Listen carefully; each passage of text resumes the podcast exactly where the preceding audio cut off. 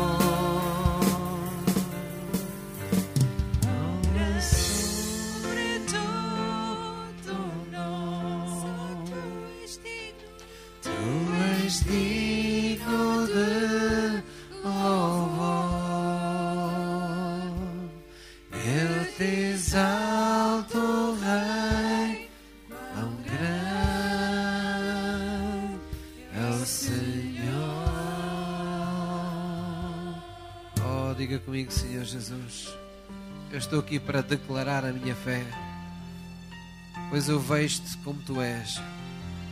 Todo-Poderoso em minha vida. Por isso, meu coração se enche mais e mais de esperança quanto ao meu futuro e de fé quanto ao meu presente. Pois eu sei que em todas as coisas a tua mão pode e o teu amor quer estar comigo em todos os momentos para tornar direito o meu caminho. Eu sei que tu és maior que qualquer enfermidade. Eu sei que tu és maior que qualquer desafio da minha vida, que qualquer problema, que qualquer incapacidade, que qualquer limitação natural que eu tenha. Tu és maior. E é por isso que eu te adoro. É por isso que eu te entronizo na minha vida. Não apenas porque eu preciso de ti, mas porque tu és aquele que dá sentido à minha vida. És tu que a tornas numa vida plena. És tu que acrescentas os meus dias como dias de vida verdadeira e dias de paz. És tu que me dás verdadeira felicidade, verdadeiro gozo, verdadeiro prazer de viver, Deus. E por isso eu estou aqui para te render a honra que te é devida, para te dar o lugar que não dou mais ninguém no meu coração, para que entronizado no meu coração, nos meus pensamentos, na minha alma, em todo o meu ser, eu possa andar nesse caminho da justiça, onde todas as coisas me são possíveis, sempre que eu creio em Ti. Obrigado, Jesus, pela oportunidade nesta manhã de poder descansar em Tua presença, de poder ver minhas forças renovadas, de poder ver meus problemas resolvidos, de poder ver a manifestação da Tua unção em minha vida destruindo tudo aquilo que é perecível, tudo aquilo que não presta, tudo aquilo que está a mais em minha vida. Vem, querido Espírito Santo, apossa-te mais e mais de mim e da minha vida. Traz o reino de Deus, traz a paz e a justiça de Deus e faz com que a sua vontade seja revelada, seja manifesta em minha vida, neste lugar em nome de Jesus. Amém. Vamos dar-lhe uma grande salva de palmas por isso. Oh, essa é a diferença entre um coração que teme e um coração que adora. É quão grande é esse Deus dentro de si. Aleluia, Jesus. Aleluia, Senhor. Glória a Deus. Antes de sentar, diga à pessoa que está ao seu lado: Nada temas, porque tens um grande Deus dentro de ti. Amém. Glória a Jesus. O louvor pode descer, nos acompanhar também no lugar. Essa é a razão da nossa alegria extrema em Deus, chamado gozo de Deus em nós. Amém? É porque não só sabemos que Deus é único, é verdadeiro, é poderoso, mas também temos a certeza de que Ele realmente é um Deus que tem poder para cobrir todas as áreas da nossa vida, para fazer a diferença em toda a nossa vida. E esse é, é o motivo da nossa esperança. A Bíblia diz que Cristo é a nossa esperança, porque na verdade em Cristo estão, digamos, todas as nossas expectativas de mudança da nossa vida. E não são expectativas que fiquem por cumprir. A Bíblia diz que Deus não permite que aquele que nele confia permaneça confuso ou permaneça decepcionado, não é? Ainda que essa esperança pareça atrasada, Deus não permite que o nosso coração enfraqueça. Então, é esse Deus que nós estamos adorando nesta manhã. Amém? Quem é que esteve aqui no domingo passado? Quem não esteve, já está perdoado. Mas, para que a culpa não o atrapalhe neste dia. Mas é importante nós estarmos aos domingos na presença de Deus, estarmos na casa de Deus. Quando nós vimos aqui trazer uma, uma mensagem, não é a mensagem do pastor João, não foi uma coisa que ele lá pensou com os seus botões e então trouxe. São coisas que Deus quer falar-nos, Deus quer nos dirigir. Há uma autoridade por detrás das pessoas, por detrás dos ministérios. Há uma pessoa que o ama por detrás daqueles que lideram a sua vida espiritual, de forma que quando a palavra de Deus é falada para si, Deus quer fazer coisas na sua vida, Deus quer mudar realidades da sua vida e nós precisamos ter o nosso coração perfeitamente sintonizado com isso. Posso ouvir um amém? Vamos abrir em Isaías 7, versículo 14. Vamos hoje, como introdução, a esta segunda palavra que fala acerca ah, de na vida tens que aprender a escolher. Nós falámos a primeira mensagem aqui no domingo passado. Na vida nós temos que aprender a fazer escolhas. E uh, nós falámos aqui no domingo anterior que uh, nesta, nesta vida Deus deseja por isso mesmo nos dar o seu, o seu caráter, não apenas para sermos como Ele é, mas para decidirmos as coisas como Ele as decide, para fazermos escolhas tendo uma mente de Cristo, tendo um coração a que nós podemos dizer que é um coração que ouve o que o Espírito Santo de Deus uh, fala. Amém? E falámos aqui como era importante escolhermos o bem, rejeitando o mal, como era importante uh, sabermos escolher aquilo que é reto perante aquilo que parece mais agradável à nossa vista, a importância de entre duas coisas que nos parecem absolutamente boas, seja na nossa dois caminhos, não é? Tantas vezes na vida que estamos perante, estamos numa indecisão, num impasse, temos duas situações para escolher, ou na vida profissional, na vida afetiva, na nossa vida espiritual, na nossa vida, uh, no, nosso, no nosso dia a dia. E, e, nós muitas vezes não sabemos o que escolher. Então aprendemos aqui quais são os critérios que devem nortear a nossa, as nossas escolhas, não é?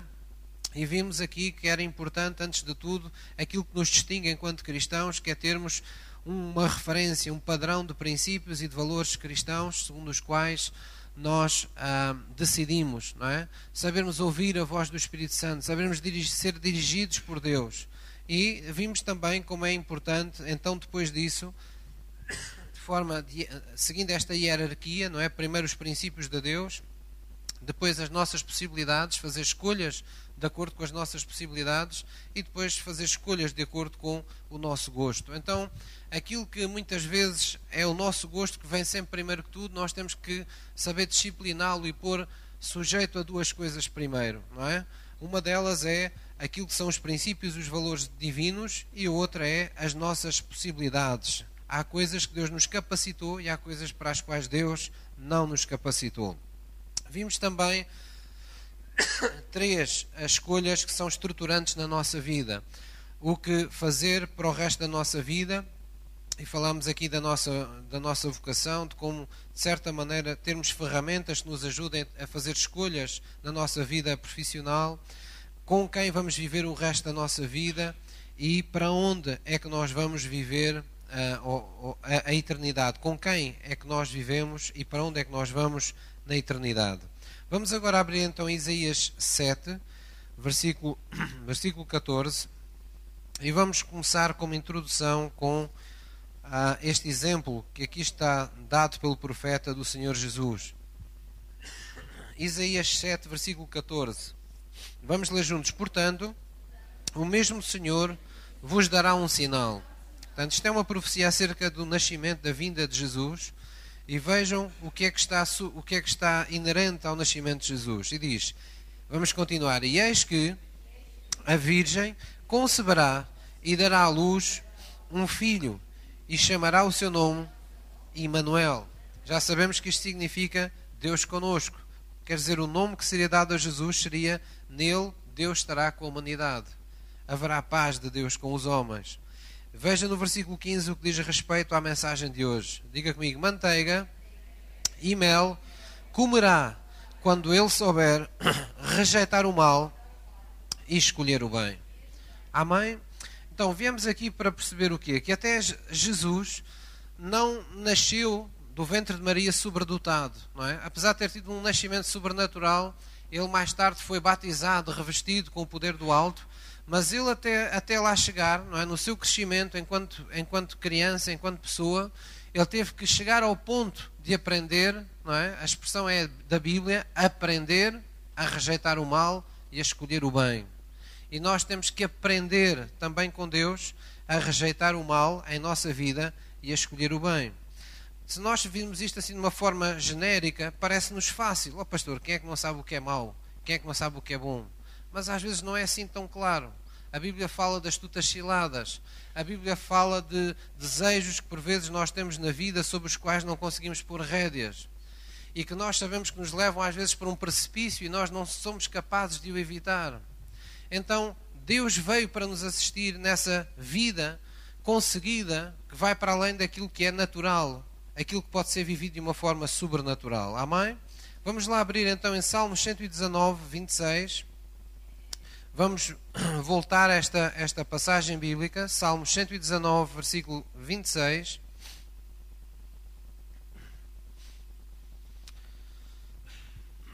Salmos 119, 26.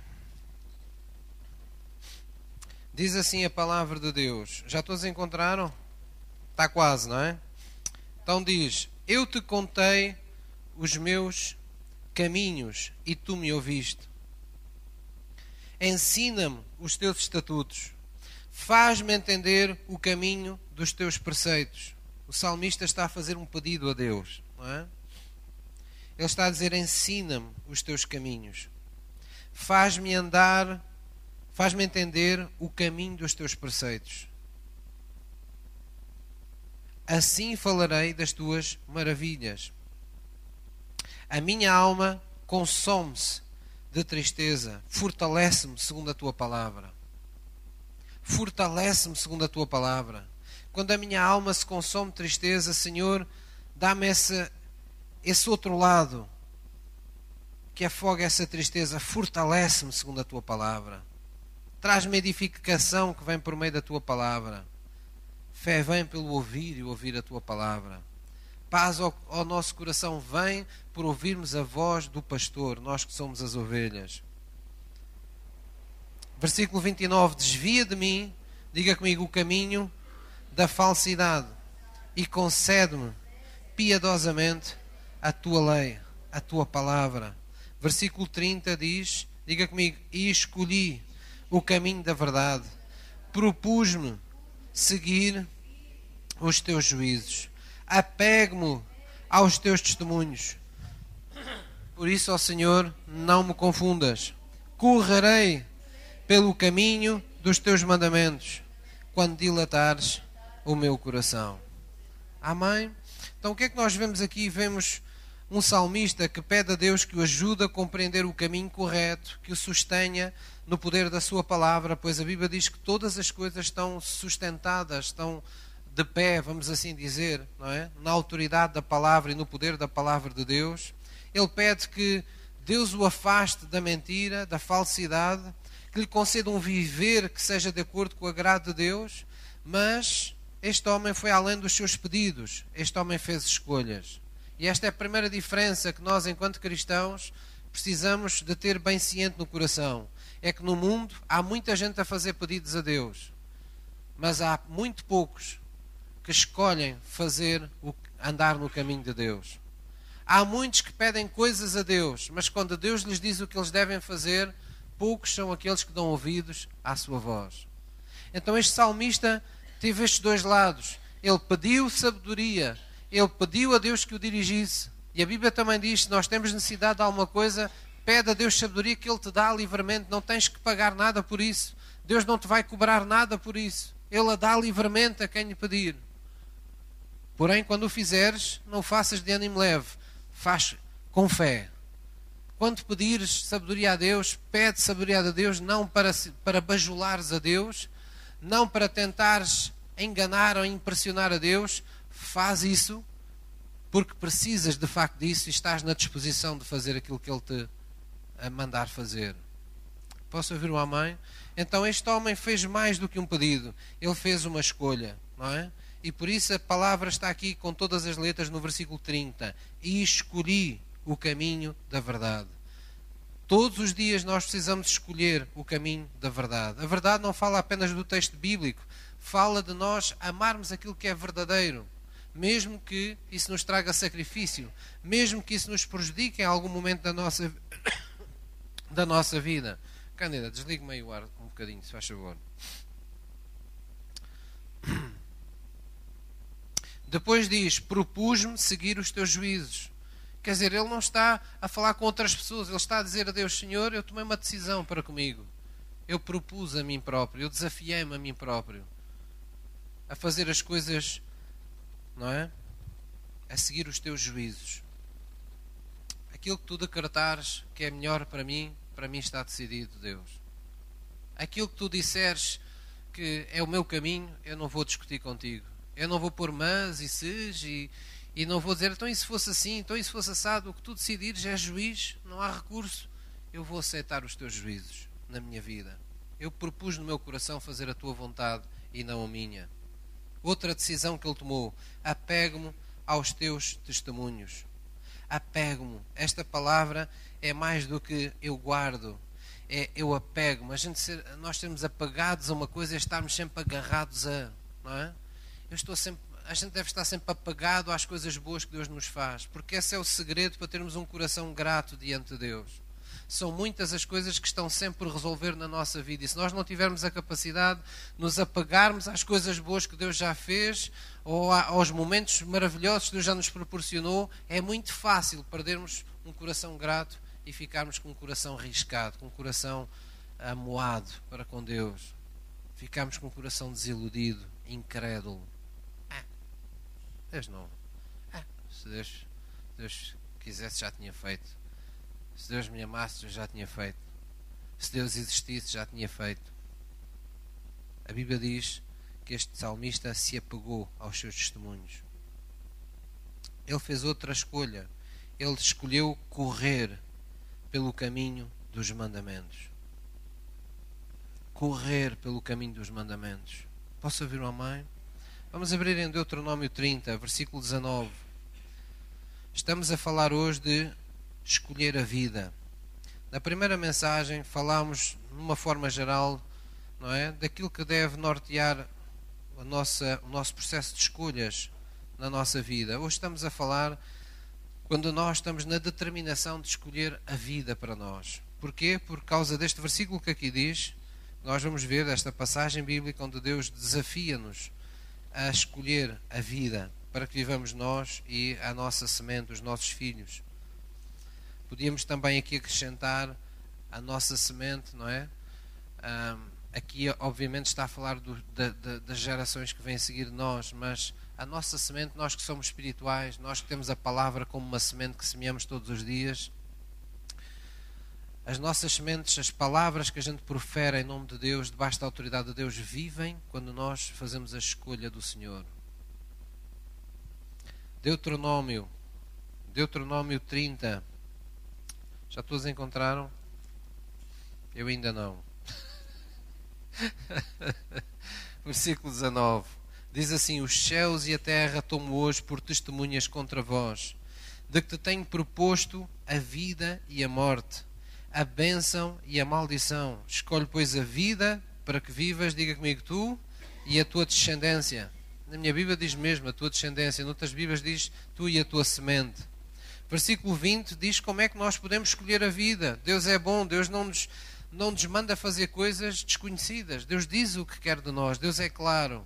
Diz: amando ao Senhor teu Deus, amando ao Senhor teu Deus, dando ouvidos à sua voz, achegando-te a Ele, pois Ele é a tua vida e o prolongamento dos teus dias. Ele é a tua vida e o prolongamento dos teus dias, para que fiques na terra que o Senhor jurou a teus pais, a Abraão, a Isaac e a Jacó que lhes havia de dar.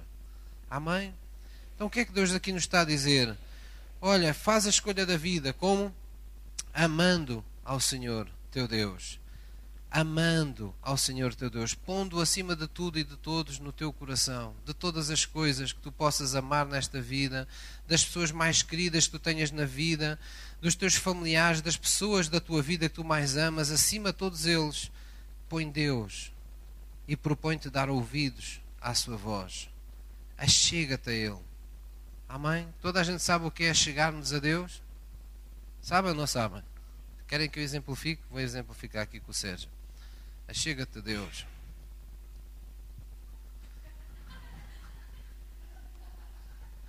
Achega-te a Deus.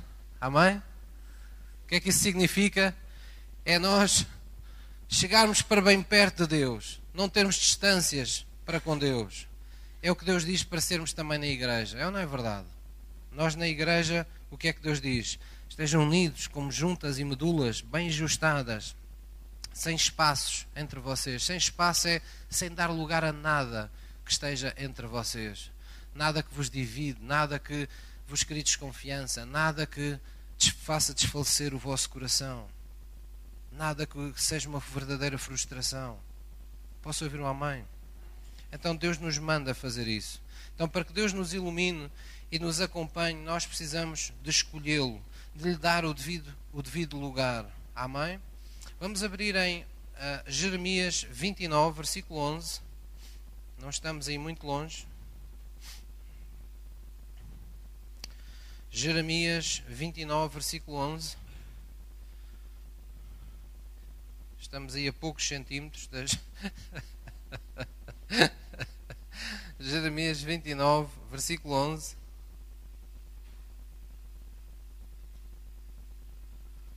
Oh, Jeremias, Jeremias, se tu fizesses bolos eu comia. Jeremias.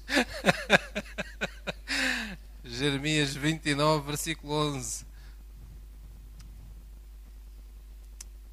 Jeremias 29, versículo 11. Já todos encontraram ou não? Não está difícil, pois não? Guarda esta passagem na sua Bíblia, que ela é das mais importantes na sua vida.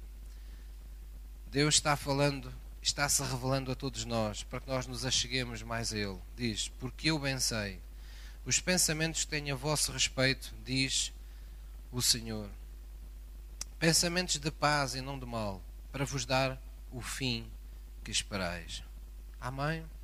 Sabe, Deus, nosso Pai, Ele é um Deus de amor e Ele tem bons planos acerca de nós. Ele já escolheu dar-nos o melhor na Sua palavra. E Porém, fruir do melhor que Deus nos escolheu dar depende das nossas escolhas.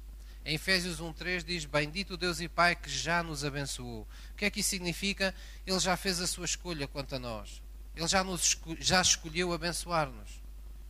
Ele não pensou duas vezes. Ele podia pensar: Ah, mas eu vou abençoar, mas eles ainda estão em pecado, mas eles ainda fazem tanta asneira, ainda fazem tanta coisa ao contrário, alguns ainda estão de costas voltadas para mim, ainda dão ouvidos. Mas Deus decidiu preparar a bênção para todas as pessoas em Cristo. Deus fez essa escolha. Porém, fruir disso, poder experimentar aquilo que Deus nos preparou, só mediante as nossas, as nossas escolhas. Posso ouvir uma mãe? Então vamos lá abrir em Provérbios 4, versículo 20, vamos nos lembrar de duas passagens bíblicas que são que marcam doutrina neste, neste, naquilo que estamos a falar. porque é importante que as nossas ações demonstrem que realmente nós escolhemos a luz e não as trevas, escolhemos Jesus e não outra coisa qualquer. Então vamos lá ver Provérbios 4, versículo 20. Os irmãos hoje vão ter que abanar muito a Bíblia. Hoje vai ser o pó todo da vossa Bíblia. Provérbios 4, versículo 20. Diz-nos assim: Filho meu, atenta para as minhas palavras, às minhas razões, inclina o teu ouvido. Não as deixe apartar-se dos teus olhos, guardas no íntimo do teu coração, porque são vida para os que as acham, são saúde para o seu corpo. Sobretudo aquilo que deves guardar, guarda o teu coração. Amém? Então aqui é dito com todas as letras: atenta, foca-te nas minhas palavras. Descobre nas minhas palavras os meus intentos, os meus propósitos, as minhas razões e a eles inclina o teu ouvido. Não é? Ouve com o sentido de dar atenção. Não deixes que essas coisas se afastem nem dos teus ouvidos, nem dos teus olhos. O que é que na verdade Deus está a fazer? Deus está a proteger ah, as janelas e as portas do nosso coração. Porque aquilo que você vê, aquilo que você ouve, são, por assim dizer, ah, a porta, vamos dizer, e as janelas, não é? Do seu coração. Então Deus está a dizer: se tu estiveres com os teus olhos sempre na minha palavra e com os, meus, os teus ouvidos sempre a ouvir as minhas razões, então tu estás em condições de proteger sobre todas as coisas o teu coração. E isso tem a ver com as nossas escolhas. Vamos abrir em Mateus 7, versículo 20, e vamos enfatizar que é necessário que as nossas ações, é necessário que as nossas, as nossas escolhas realmente sejam luz e não trevas na nossa vida. Amém? Uma coisa é nós dizermos que amamos a Deus, que Jesus é o Senhor da nossa vida. Outra coisa é isso ser de facto verdade. E então Jesus deixa este alerta na sua palavra para criar temor. Quando digo temor, não é medo, mas é criar no nosso coração um sentido de respeito e de reverência por Deus, para que quando é sim, é sim, quando é não, é não. Mateus 7, versículo 20. Diz-nos assim a palavra de Deus. Portanto, pelos seus frutos os conhecereis, disse Jesus. Nem tudo o que me diz Senhor, Senhor entrará no reino dos céus, mas aquele que faz a vontade do meu Pai que está nos céus. Muitos me dirão naquele dia: Senhor, não profetizamos nós em teu nome? Em teu nome não expulsamos demónios? Em teu nome não fizemos muitas maravilhas? Então lhes direi abertamente: Nunca vos conheci. Apartai-vos de mim, vós que praticais a iniquidade. Então isto fala-nos de que, na verdade, é necessário que as nossas ações, é necessário que a nossa vida demonstre de facto quais são as escolhas da nossa, da nossa vida. Amém? Nós não podemos ter um falar e um outro sentir, ou um falar e um outro viver. E é por isso que a Bíblia, e vamos ver mais à frente, tem um, uma, uma passagem, 1 Timóteo, não é? que nos fala de vivermos uma fé não fingida, fala-nos de um coração puro, não é? uma consciência limpa, de um coração puro. É exatamente isso que Deus quer que você tenha. Porque escolher a vida não é mais nem menos do que escolher a Ele. Há pouco acabámos de ler em Deuteronômio 30: Eu sou a tua vida e o prolongamento dos teus dias. Então, escolher a vida é certificarmos que em todas as situações da nossa vida nós escolhemos a Deus nas pequeninas e nas grandes coisas da nossa, da nossa vida. Amém? Vamos lá abrir em 1 Coríntios 2, por favor. Eu avisei que vocês hoje iam andar aí para cima e para baixo na vossa Bíblia. Isto hoje parece o IC19.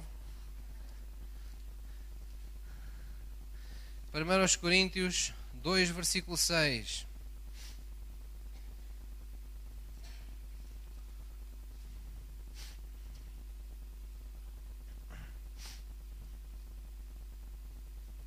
Nós vamos ler aqui algumas, algumas passagens e diz assim no versículo, no versículo 6. Já todos encontraram?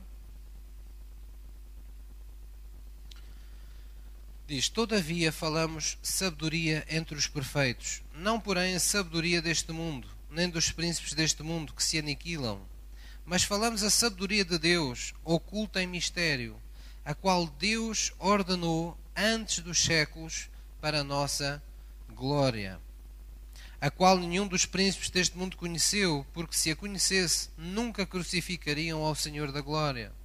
Mas como está escrito, as coisas que o olho não viu e o ouvido não ouviu e não subiram ao coração do homem são as que Deus preparou para os que o amam. Diga comigo agora, mas Deus nulas revelou pelo seu Espírito, porque o Espírito penetra todas as coisas, ainda às profundezas de Deus.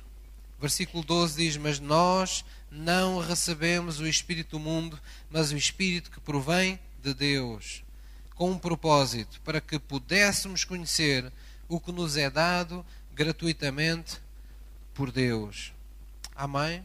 Versículo 16 volta a dizer: Porque quem conheceu a mente do Senhor, para que o possa instruí-lo? Mas nós temos a mente de Cristo.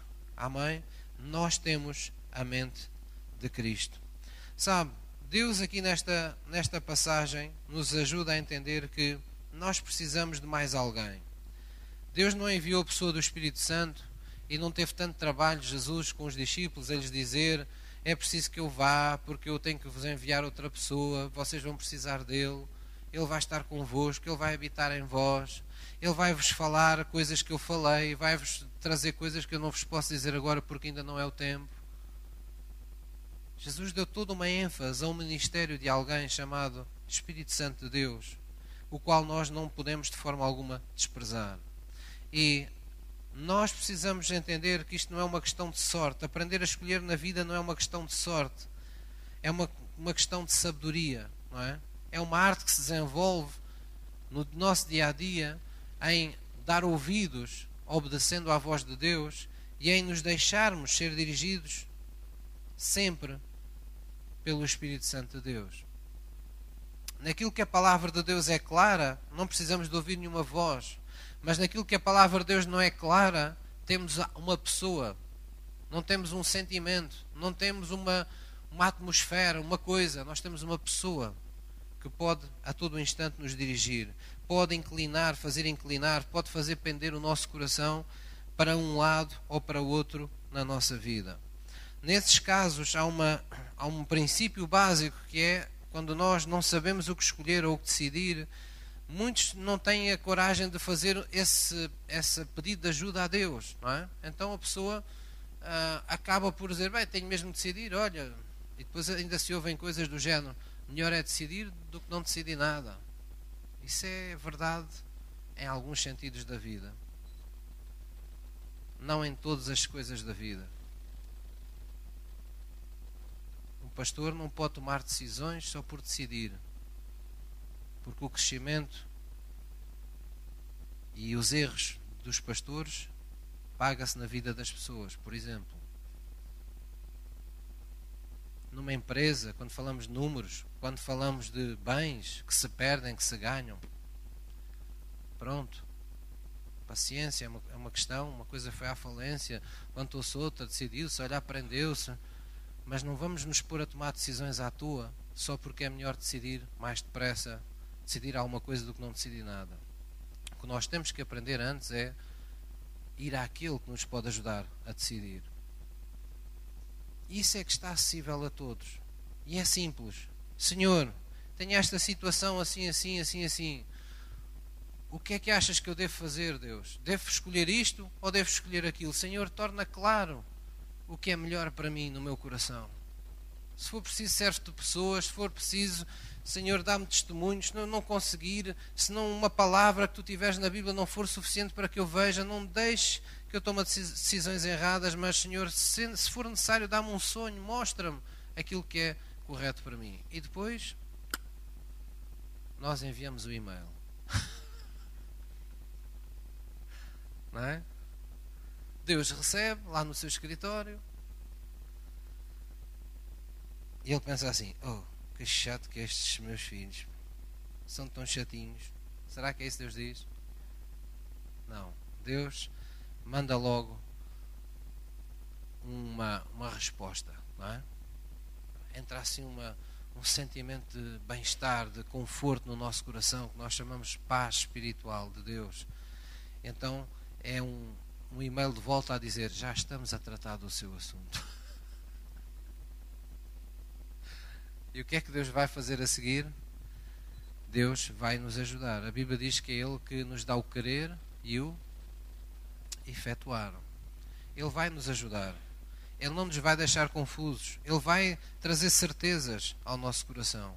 Mas nós temos que aprender a, a dar ouvidos àquilo que aqui nos diz em 1 Coríntios. É o Espírito de Deus, a pessoa certa que Deus escolheu para nos revelar as coisas que gratuitamente Deus já nos deu. E aqui alerta o apóstolo Paulo: não estamos a falar da sabedoria do mundo. Essa sabedoria que se aplica aos negócios do mundo, ao estilo de vida do mundo, não é essa sabedoria. Estamos a falar de coisas espirituais. Estamos a falar de coisas que procedem de Deus, que parecem loucura para o mundo, mas que são sábias aos olhos de Deus. Posso ouvir uma mãe?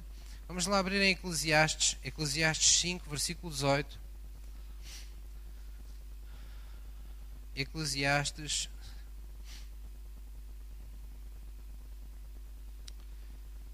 cinco, versículo dezoito.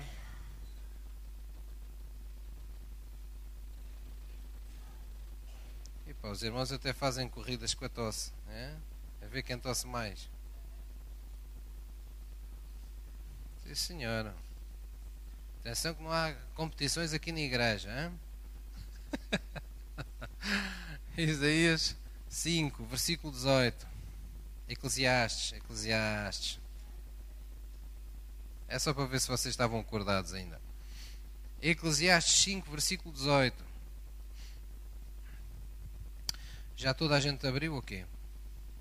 Eu ouço tão poucas páginas a, a serem folheadas. Ou vocês são daqueles que acertam todos à primeira? É? Já uma vez os irmãos pensaram porque é que Deus diz na, na palavra, e acabámos de ler em Deuteronômio 30 há pouco, que Deus diz assim: Põe os céus e a terra por testemunha de que te tenho proposto a vida e a morte, a bênção e a maldição. Porque é que Deus, que é Deus, se dá o trabalho para os céus e a terra por testemunhas? As pessoas que já tiveram a experiência desagradável de ter um, um acidente, seja ele qual for, tendo culpa ou não tendo culpa, não é? Quando as pessoas têm um toque qualquer aí na estrada entre dois carros, não? o que é que eles, o que é que eles procuram fazer por lá no papel? Arranjar testemunhas, não é? Porquê é que são importantes as testemunhas? Porque às vezes a pessoa que diz ser o culpado, depois, mais à frente, pensa melhor e acha que já não é culpado.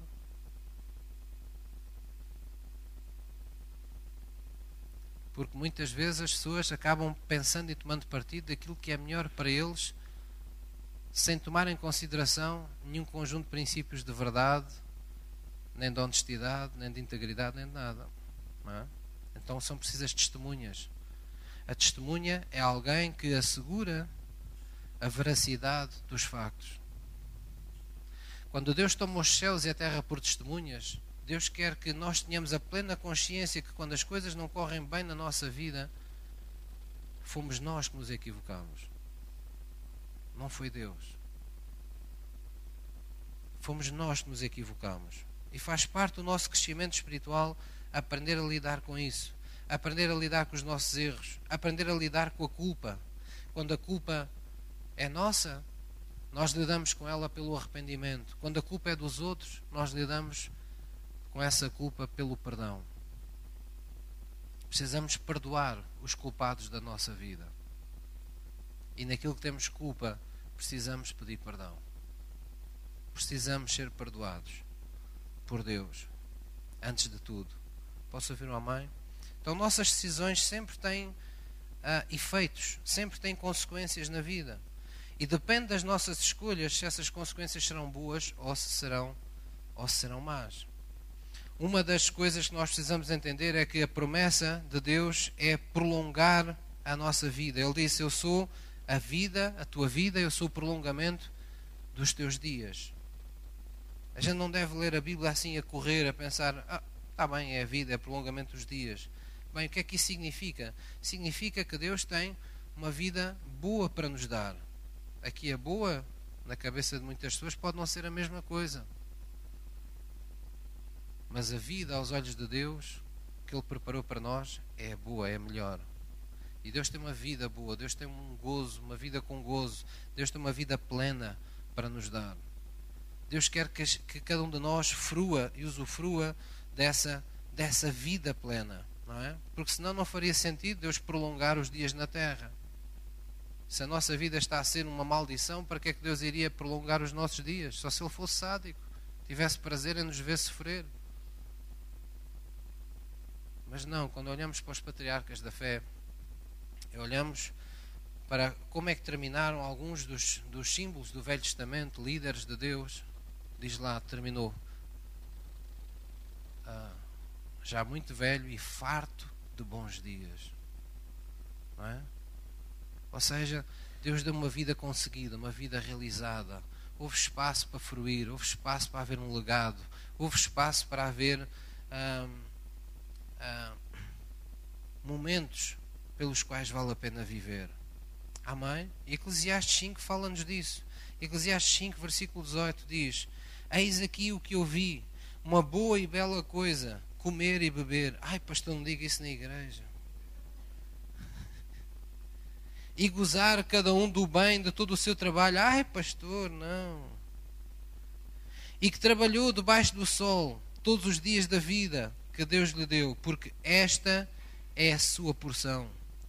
E a todo homem a quem Deus deu riquezas e bens e lhe deu poder para deles comer e tomar a sua porção e gozar do seu trabalho, diga comigo, isto é dom de Deus.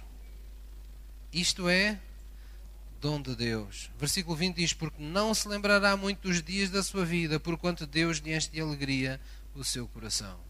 Então, o que a Bíblia aqui fala é que a nossa vida com Deus, Deus quer que seja tão prazerosa, os momentos na presença de Deus, os momentos que passamos com, com Deus na terra, não é? Que a gente nem se lembre dos dias, não é? Que idade é que tens? Não quer saber disso. Tenho 20 anos sempre. Ah, e quando não tiveres cabelo? Quando não tiver cabelo, tira-se o cabelo todo que tiver, não há problema. Ah, enquanto não te, o cinto não der, não, só, não der, põe-se nos suspensórios e segue-se para a frente. Os irmãos percebem, além dos exageros, o que é que eu quero dizer? A gente não pensa nos dias, somos velhos, somos novos. Deus dá-nos a capacidade de nem sequer ficarmos presos a contar os momentos, a pensarmos o, o que já fomos e, e agora já tenho pouco tempo de vida e agora já tenho não sei quanto tempo de vida. Não pense nisso.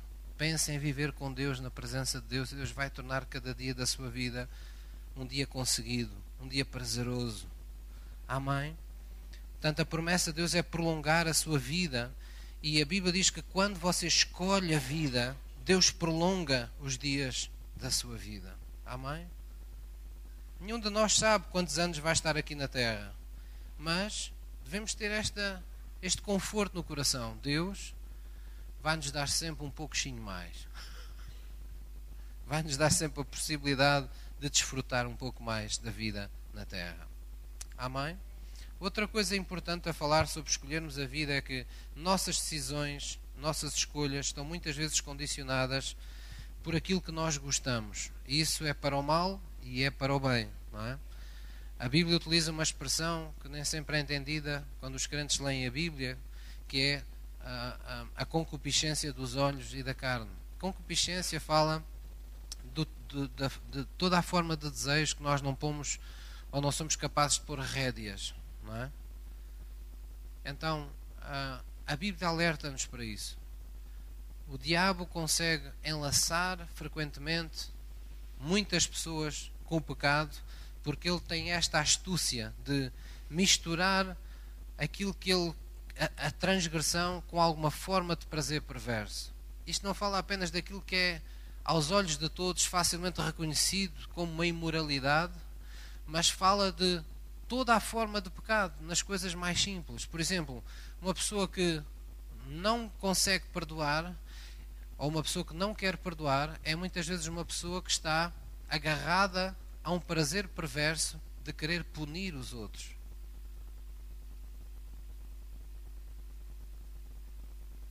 De querer manter as outras pessoas amarradas como pagando um castigo por algo que lhe fizeram. Há um prazer perverso associado. Não é sempre quando a gente fala de prazer, é uma coisa super maravilhosa, mas às vezes são prazeres perversos que estão por detrás das decisões das pessoas. Quando a pessoa às vezes murmura de outra pessoa ou difama outra pessoa, há um prazer perverso, há um descarregar de emoções, há uma, há uma procura substituta de prazer em conspurcar os outros, sempre na tentativa de pôr um, um, um pano quente qualquer sobre uma qualquer ferida que ainda temos na nossa alma. Então nós temos de ter esse cuidado de que nossas decisões estão muitas vezes condicionadas por aquilo que nós gostamos. E é por isso que Deus põe os nossos gostos não no princípio da lista, mas no fim da lista. E até chegarmos aos nossos gostos, Ele dá-nos princípios e valores. Por exemplo, no caso que eu falei, manda-nos não falar bem, manda-nos falar bem das pessoas ou manda-nos perdoar as pessoas. Nos casos assim, nestes casos, nestes dois casos, nestes dois exemplos que eu utilizei. Posso ouvir uma mãe? Então, em todos os casos, é, em todas as situações, é sábio nós levarmos uma vida de comunhão com a pessoa do Espírito Santo. Exatamente por isto, porque há astutas ciladas. Há coisas que não se veem logo, não é? Quando as pessoas tentam pôr um bocado de queijo numa ratoeira, não é? Para apanhar um rato, o rato olha para aquele queijo e pensa: hum, se eu tivesse aqui um bocadinho de pão. Não, ele atira-se logo ao queijo. Não é? Só depois descobre, ou nunca chega a descobrir o que é que lhe aconteceu. Tem-se um, uma sensação transcendental e apaga-se o filme é? na ratoeira. O que é que isto quer dizer também para nós? Que é, as tutas ciladas são ratoeiras que o diabo nos monta. São bocadinhos de queijo que Deus põe à nossa frente. E a gente, se formos pessoas que seguimos a vista, por isso é que a Bíblia diz: Não atenteis nas coisas que vocês veem, mas nas coisas que vocês creem no coração. Porque as coisas que a gente vê, está, há muitas ratoeiras com queijo todos os dias à nossa frente. Há muitas desgraças que nos são contadas da vida de outros, que o verdadeiro motivo espiritual, porque elas nos estão a ser contadas, é para roubar a nossa fé. É para nos fazer temer alguma coisa na qual nós nunca pensámos, para que daqui a um tempo esse mal faça parte do histórico da nossa vida. Então nós temos que aprender a fazer escolhas. E há duas escolhas bíblicas que não podem falhar na nossa vida. Vamos lá abrir em Filipenses 4. Cândida, dê um bocadinho de calor e aos irmãos.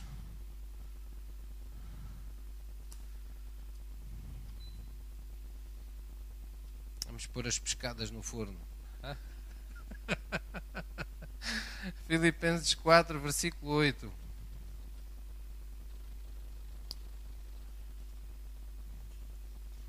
Eu sempre que vejo alguém com frio, imagino sempre aquelas pescadas congeladas, aqueles blocos. É?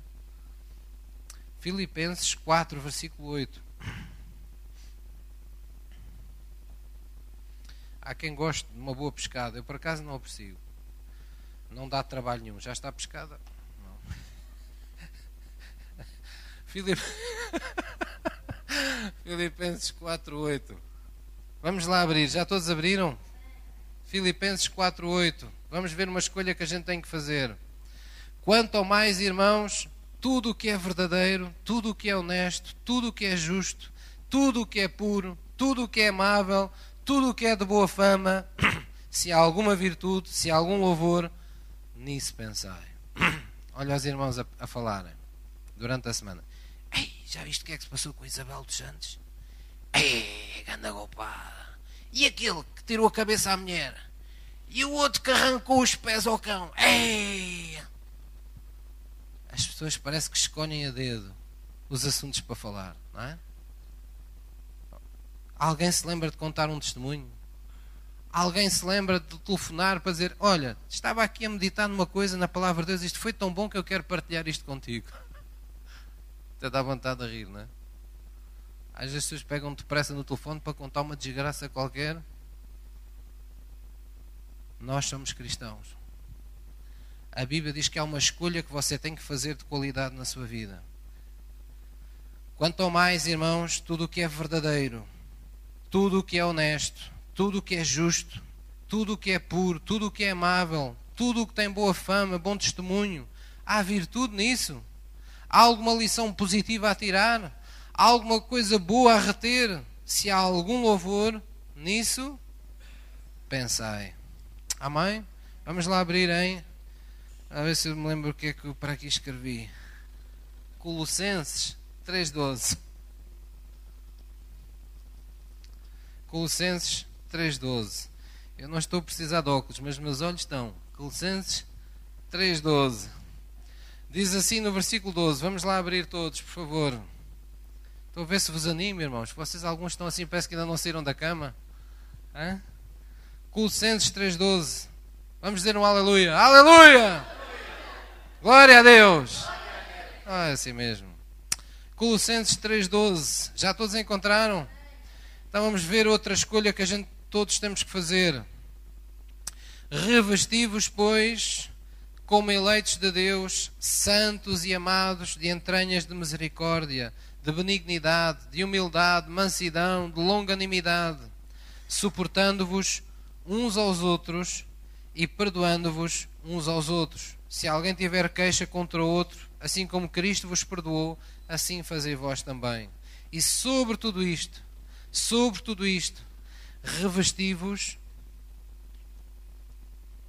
de amor, que é o vínculo da perfeição. E a paz de Deus, para a qual também fostes chamados em um corpo, domine em vossos corações e sede agradecidos. Diga comigo, a palavra de Cristo habita em vós só um pouquinho, não? Como é que diz na sua Bíblia? Abundantemente. Oh, pastor, sempre essa coisa, meditar, meditar. Então, mas já não chega ao domingo, já ouvi lá um versículo, dez versículos. Ainda este domingo o pastor até nos deu uma catrafada de versículos. Não chega. A palavra habita em vós abundantemente. De que maneira? No arquivo? Não. Habite como? Transformada, modificada, tocada pelo Espírito Santo. De que maneira? Em toda a sabedoria, ensinando-vos e admoestando-vos uns aos outros com salmos, hinos e cânticos espirituais, cantando ao Senhor com graça em vosso coração. Posso ouvir um amém? Então, qual é a decisão que nós temos que fazer sempre? É decida em qualquer circunstância, sempre por aquilo que é radicalmente bom e santo, para a sua felicidade e daqueles uh, que o rodeiam. Amém? É uma escolha que nós precisamos de fazer para que Deus nos abençoe. E já vimos aqui duas escolhas que têm que ser radicalmente boas e santas. Saber no que é que nos detemos. Toda a gente pode ouvir uma má notícia, toda a gente pode ver uma, pode ver uma situação desagradável, pode lidar com uma situação desagradável, podemos ter uma conversa onde se fala numa coisa pontual que não é agradável, mas aquilo que, em que a nossa cabeça fica, aquilo que nós conservamos, aquilo que nós retemos na nossa mente, é tudo o que é puro, tudo, é, tudo o que é aceitável, tudo o que é de boa fama, tudo em que há louvor, é nisso que nós devemos pensar.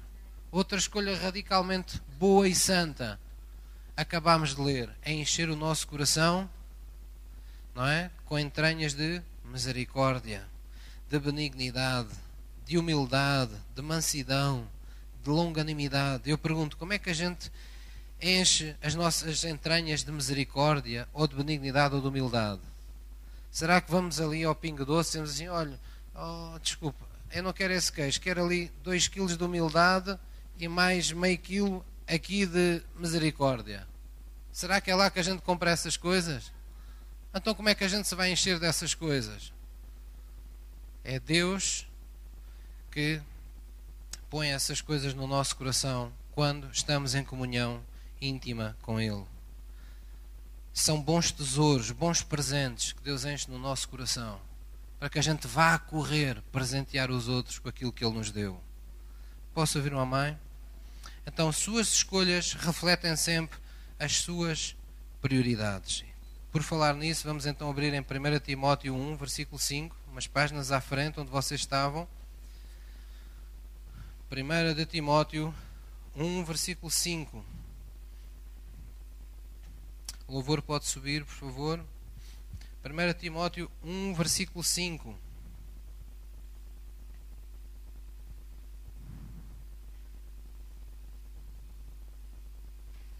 Eu agora estava assustado, estava a olhar para Timóteo, não estava a ver nada disto, é porque estava na segunda. Não é? 1 Timóteo 1, versículo 5. Está a ver, queres ver que o Timóteo se arrependeu? Mas não, está aqui. 1 Timóteo 1, 5. Já todos encontraram? Diz: Ora, o fim do mandamento é, diga comigo, o amor de um coração puro, de uma boa consciência e de uma fé não fingida. Amém? O fim do mandamento é o amor de um coração puro. Irmãos, uma decisão, uma escolha que todos temos que fazer todos os dias na vida. É acima dos nossos alvos, acima das nossas metas pessoais, sejam profissionais, sejam coisas pessoais da nossa, do nosso dia a dia. Acima daquilo que nós mais desejamos é ter este propósito de vida no coração que é de viver para amar os outros, viver para construir relações de aliança e de amor com outras pessoas viver para manifestar o Jesus que está no nosso coração aos outros. Pensar em cada momento, fazer escolhas sempre no sentido de que mais importante do que resolver qualquer coisa nossa mais rapidamente, atender a um assunto nosso mais rapidamente, é deixar uma marca positiva na vida de alguém, fazer a diferença na vida de alguém. Nós não podemos fazer todo o bem do mundo a uma pessoa quando a gente a encontra, mas nós podemos fazer um bocadinho de bem naquele dia no outro dia outro bocadinho de bem na vida de outra pessoa, no outro dia outro bocadinho de bem a outra pessoa. E quando nós vivemos nessa, nessa alegria interior de saber que com a nossa vida estamos servindo a Cristo, nós estamos fazendo escolhas para a vida. Estamos escolhendo Jesus no nosso coração. Posso ouvir uma mãe? Escolha ter uma comunhão diária com Deus. Escolha ser fiel a Deus ser fiel a Deus e benigno. A Bíblia diz que isso é tão importante que Deus diz que a fidelidade e a benignidade devemos atá-las ao nosso pescoço e escrevê-las na tábua do nosso coração. Então faça essas escolhas na sua vida. Amém? Escolha ser uma pessoa que serve a Deus. Escolha pôr Deus em primeiro lugar na sua vida. Há pessoas que, se tiverem que ir ao médico, ou se tiverem que, sei lá, ir a uma ir a uma, uma à casa de alguém porque precisam muito, elas fazem tudo para lá ir. Largam tudo para lá ir. Largue tudo para vir à casa de Deus aos domingos. Dê o primeiro lugar a Deus na sua vida. Mostre, demonstre diante de Deus que Ele é a pessoa mais importante para a sua vida. Você não troca o compromisso que tem com Ele por mais nada neste mundo. Nada é mais importante do que estar com Ele. A Bíblia nos garante que quando essa é a nossa escolha, Ele irá diante de nós e Ele será também a nossa retaguarda. O que é que significa? O que é que significa proteger as nossas costas? Fala das, daqueles ataques sorrateiros, não é? Que nós na vida levamos, das apunhaladas das traições, das situações em que não estamos preparados e alguém nos atinge, alguém nos procura o nosso mal, sem nós sabermos. Deus torna-se a nossa proteção atrás. E porquê é que Ele vai à frente? Porque alguém precisa de abrir caminho na sua vida. Alguém precisa de abrir os ferrolhos de ferro que trancam as portas da felicidade da sua vida. E nós não temos nenhum alicate para isso. Só Deus pode abrir isso sobrenaturalmente, como abriu as portas das prisões a Pedro quando a igreja fazia por ele oração incessante. Amém? Então vamos fazer essas escolhas que honram a Deus. Vamos terminar abrindo em Hebreus, Hebreus 10, 35. Por último, faça a escolha de perseverar na fé nos tempos de prova em sua vida. Será que você é uma pessoa que tem um registro na vida que sempre que as coisas se complicam na sua vida você dá o fora, você desiste, você recua, você se acobarda perante as situações quando elas se complicam na sua vida? Se é, há algo que você precisa mudar. Deus tem um caminho novo para si, um caminho de perseverança, de dar o peito às balas, sabendo que só se pode glorificar a Deus vivendo esta vida na fé do Filho de Deus. Hebreus 10, 35. Diz assim a palavra de Deus: Não rejeiteis, pois, a vossa confiança que tem grande e avultado galardão.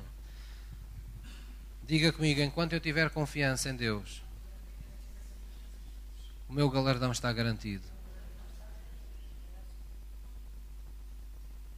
Se você for para a área da saúde, poderia dizer: enquanto eu acreditar que Deus me cura, eu tenho a minha cura garantida. Enquanto você vai para a vida financeira, material, enquanto eu acreditar que é Deus quem supera as minhas necessidades, eu tenho sempre as provisões a cada dia.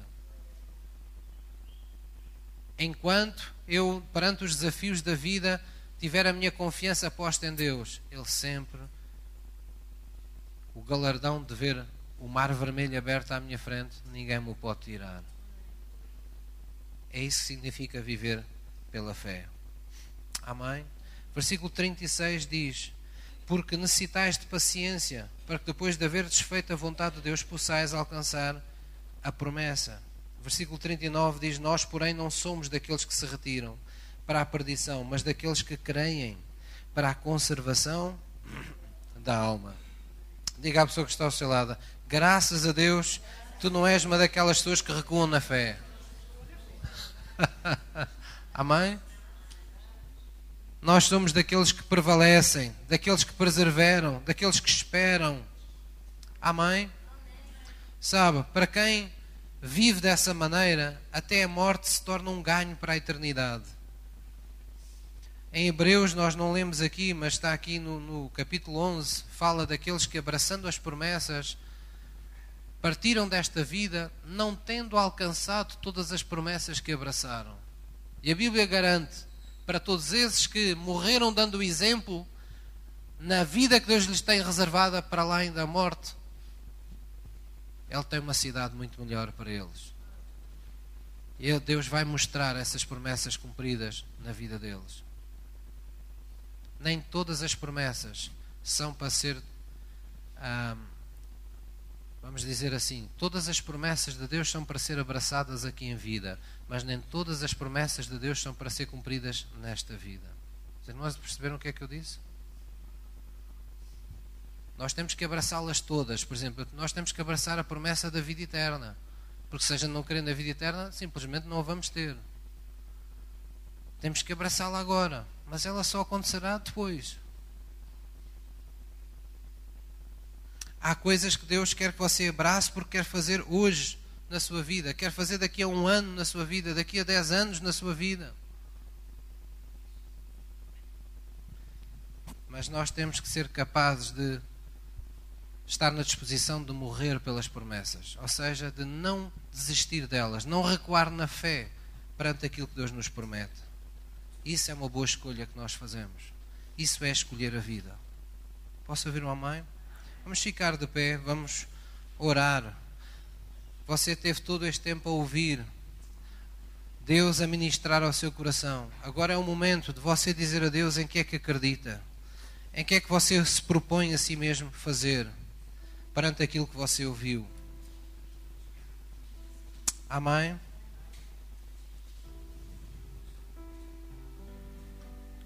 Escolhi o caminho da verdade propus-me seguir os teus juízos.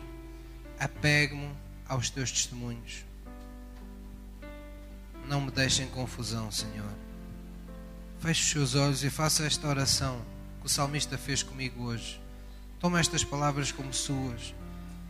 Diga assim: Senhor meu Deus, ensina-me os teus estatutos. Faz-me entender o caminho dos teus preceitos podes contar comigo, Senhor, para ser testemunha de Jesus Cristo. Ainda que a tristeza venha à minha vida, fortalece-me, Senhor, segundo a tua palavra que em mim opera. Desvia de mim, Deus, o caminho da falsidade e concede-me com piedade. Sê misericordioso para comigo. Concede-me a tua palavra, pois nesta manhã eu escolho o caminho da verdade eu proponho-me seguir a tua palavra, os teus juízos em minha vida. Eu proponho apegar-me aos teus testemunhos, ó Deus. Não me deixem confusão, não me deixem espera permanente por toda uma vida, mas ajuda-me a correr para ti todos os dias da minha vida pelo caminho dos teus mandamentos. Dilata o meu coração nesta manhã Faz novas todas as coisas em minha vida, pois eu sei que tu és a minha vida e o prolongamento dos meus dias. Em nome de Jesus. Vamos adorá-lo todo o nosso coração. Maior que as montanhas que eu enfrento, mais forte.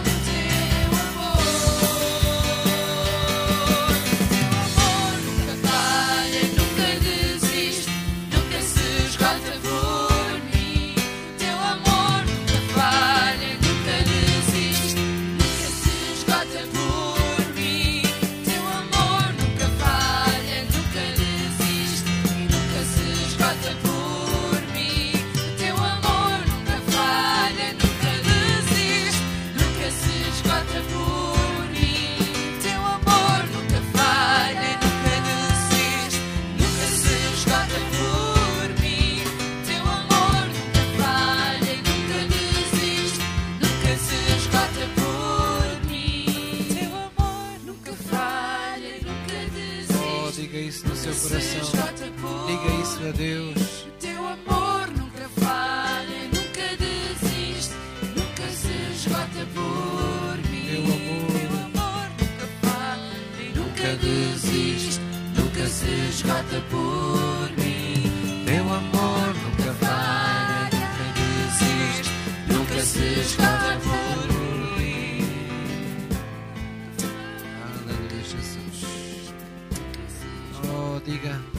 Deus nesta manhã. Obrigado, Deus, porque nada me pode separar do teu amor, pelo qual eu sou mais que vencedor em todas as coisas, em todos os momentos, em todos os desafios da minha vida.